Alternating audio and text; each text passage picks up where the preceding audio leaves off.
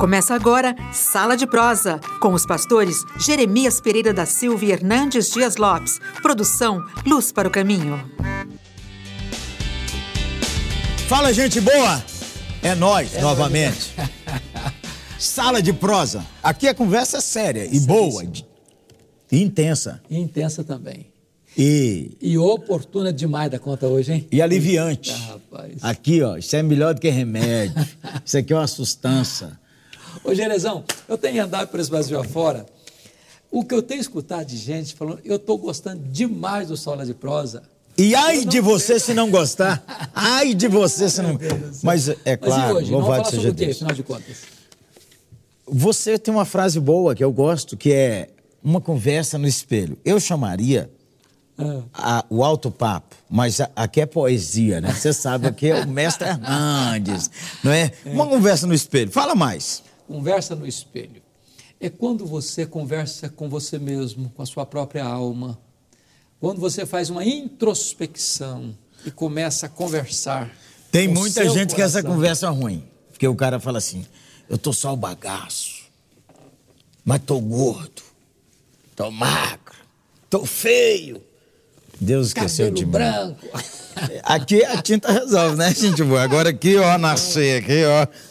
Mas eu não sei que conversa que você está tendo com você, porque ela, ela pode ser a conversa destrutiva Ou e a conversa que eleva o sujeito. Eu é tenho, eu gosto daquele, de vez em quando eu uso essa figura, mestre. Ah. O efeito mola. O cara tem que aprender o efeito mola, ah. que as coisas empurram ele lá embaixo, assim, mas com a graça de Deus, as promessas de Deus, a conversa que ele tem com ele mesmo, ele sobe de novo. Sobe de novo. Mas, Gerê, há um ponto interessante. Eu acho, você e eu que lidamos com pessoas, que pregamos para auditórios pequenos, médios e grandes, é mais... Você já pregou para dois ou três? Já, muitas já? vezes. É, é um varão. Com o mesmo prazer e entusiasmo que eu prego para uma grande Converse melhor com você mesmo, hein, bom é, pregador. É. Se tiver só três, o pastor fala assim: Vou fazer vê uma, ninguém. Uma meditaçãozinha. Com... É, vou fazer uma leitura. É. eu, eu, disse isso ontem, falando para um grupo de pastores lá em Brusque, que as ovelhas podem ser até analfabetas, mas tolas elas não são. Claro. Se o pastor não se preparar para pregar, todo mundo sabe que ele não se preparou. É, claro. Então... Você acha que o povo é bobo? mas você estava dizendo mas, ali a, a, o, o, ponto é o seguinte: é, a pessoa mais difícil para se lidar na vida é a pessoa que nós vemos diante do espelho. É mais fácil você exortar uma multidão do que você confrontar o seu coração. Por isso que a confissão de pecados é brutal. O cara tem que ver ele na frente da cruz da graça de Deus e ele é. no espelho. É. É. Então, tem aqui, ó, nós vamos olhar essa conversa que você precisa ter. Hoje tem uma coisa interessante que acontece, um fenômeno. As pessoas não toleram silêncio e nem solidão. O cara chega dentro de casa, ele está sozinho dentro de casa, ele liga a televisão, ele liga o rádio, ele tem que escutar barulho, porque ele não tolera o silêncio, ele não, escuta, ele não consegue escutar o silêncio. Deixa eu dar uma martelada aqui.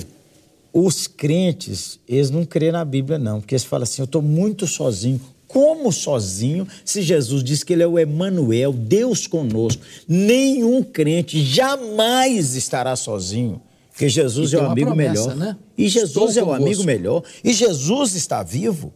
Então, quando o cara fala assim, ó, você vê como é que a conversa, olhar no espelho é importante. Eu estou sozinho, abandonado. Então você não converteu. Porque se você converter, perto está o Senhor. Daqueles que eu espero. Boa. Deixa eu dizer uma coisa interessante. É, eu estava meditando o Aqui, ó, o mestre fez a pose da Liga da Justiça. Eu também vou fazer. Ah, o que, que você quer? O Salmo 116, segundo alguns historiadores, foi escrito pelo rei Ezequias. Ezequias enfrentou dois grandes dramas na vida dele: um ataque de um império estrangeiro avassalador, que entrava nas cidades, matava os homens, cortava a cabeça, empilhava a cabeça na porta da cidade. Já tinha dominado o reino do norte, agora ataca o reino do sul, a cidade de Jerusalém. Além disso, Ezequias fica doente, uma doença de morte. Doença é brabo, viu, gente boa? Se você estiver doente, acenda a sua esperança aí agora para aprender a conversar com você mesmo. É. Diz o texto que Deus libertou Ezequias do problema do ataque militar, Deus é fiel. Curou a doença dele, que era uma doença mortal. Mas o camarada, com toda essa providência de Deus, ainda estava lá no coração, machucado, amargurado, massacrado. Conversando muita conversando coisa, coisa ruim, muita com, coisa ele ruim com ele mesmo, tirando muita sujeira do coração. E aí ele para um pouquinho para se autoexaminar e diz assim: Volta minha alma ao teu sossego, pois o Senhor tem sido generoso para contigo. Talvez você esteja com a sua alma desassossegada, inquieta, desesperada, e você precisa voltar ao sossego, porque Deus já provou que é generoso com você. As circunstâncias da vida, elas amassam e transformam muita gente, a gente fica desequilibrado. Preste atenção. De vez em quando você tem que pegar suas emoções, igual um menino de três anos, descontrolado, e segurar o menino. Já viu quando o menino está descontrolado, que a mãe e o pai dão uma. Pai bacana, dá, dá uma olhada, dá uma encarada e. Dá uma enquadrada, não dá enquadrada. Você precisa enquadrar suas emoções e dizer, igual diz o Salmo 103. Minha alma, bendiga ao Senhor. Eu não estou sentindo vontade. Minha alma, bendiga ao Senhor. Ah, mas minha alma bendiga ao Senhor. De vez em quando você precisa dar uma enquadrada nas emoções. Porque se você deixar suas emoções ir, daqui a pouco você está falando contra Deus, gente boa. É. É. Então, volta ao seu sossego e bendiga, bendiga ao, Senhor. ao, Senhor. Olhe no espelho você agora. O, o espelho aqui, seu olhar é diferente. O espelho aqui. é, o espelho aqui é mais claro. Mas você entendeu, né? Varão, uma mulher que está em crise, uma palavrinha. Você tem valor. Você tem valor. Você é um vaso de honra. Você Pastor, é a menina dos olhos de Deus. Eu quero falar com você. Pastor, fala com sua alma. Bendiga ao Senhor. Ah, tá faltando dinheiro. Bendiga ao Senhor. Ah, não tá tendo tanta conversão. Bendiga ao Senhor. Bendiga ao Senhor. Aí dentro do seu coração é lugar de adoração Pastor e não Gerê, de queixume. Há muitas pessoas que estão olhando para dentro de si, encontrando motivos de desespero e pensando em dar cabo da vida. Ó, oh, o, o cristão, a família cristã sabe que a alegria do Senhor é que é a nossa força. Então, é muito importante entender isso. Você precisa examinar a sua alma não para se desesperar, mas examinar a sua alma para saber que existe esperança e essa esperança está em Deus, essa esperança está em Jesus.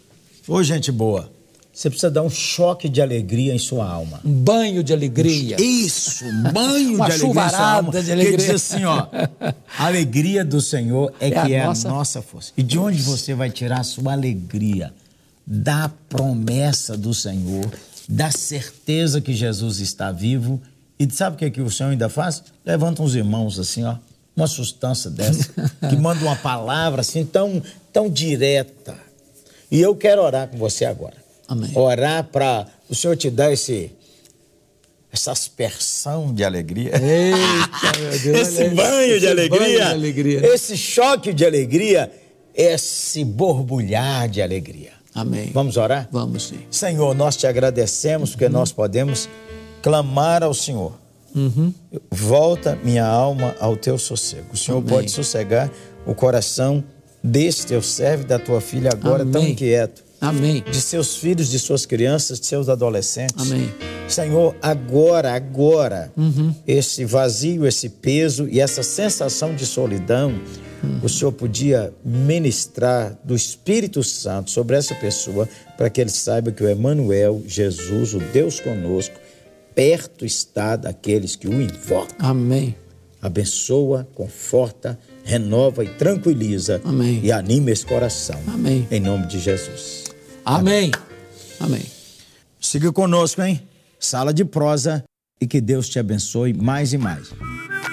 Programa Sala de Prosa, um programa de luz para o caminho e da oitava Igreja Presbiteriana de Belo Horizonte.